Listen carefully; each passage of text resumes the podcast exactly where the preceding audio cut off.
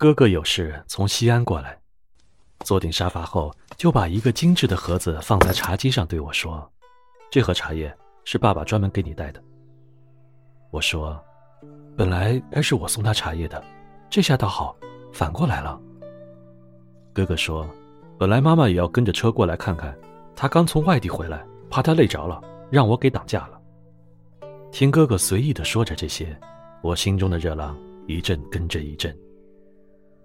父母从退休后就一直和哥哥住在一起，虽然距离这里不远，但因为小孩上学等诸多原因，未能经常去探望。有时候打电话给他们，他们会从大人问到小孩，从生活问到工作和学习。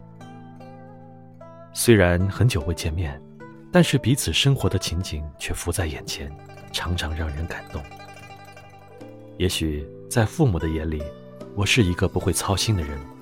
既不会很好的照顾自己，也不会照顾好别人，倒反过来要让他们时时为我操心了。就说这喝茶吧，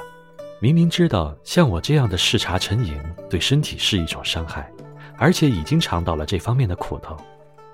父母为此担心不已，可我就是积习难改。痛下决心也没能改掉这个习惯，父母也就只能一边劝说着，一边担心着，一边有了好茶叶又想着我。其实，在这一劝一送的矛盾间，我又何尝感觉不出来那来自天性中原汁原味的最淳朴的亲情呢？言也罢，词也罢，教也罢，宠也罢，都源于心中有爱。犹如我对自己孩子的教育，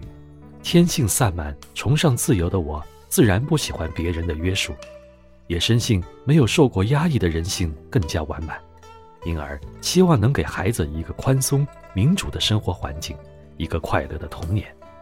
因此，在孩子的教育中，不知不觉就带着宽容和少许的放纵。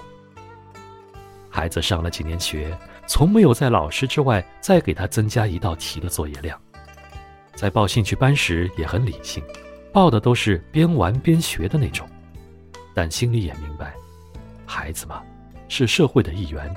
当他以后走入了竞争激烈的社会，会发现社会并不像父母那样对他百般呵护。应对严酷的竞争，他会不会没有办法适应？每当这样想时，心中就很困惑，对孩子的教育方式有些无可适从。父母的茶叶也是如此，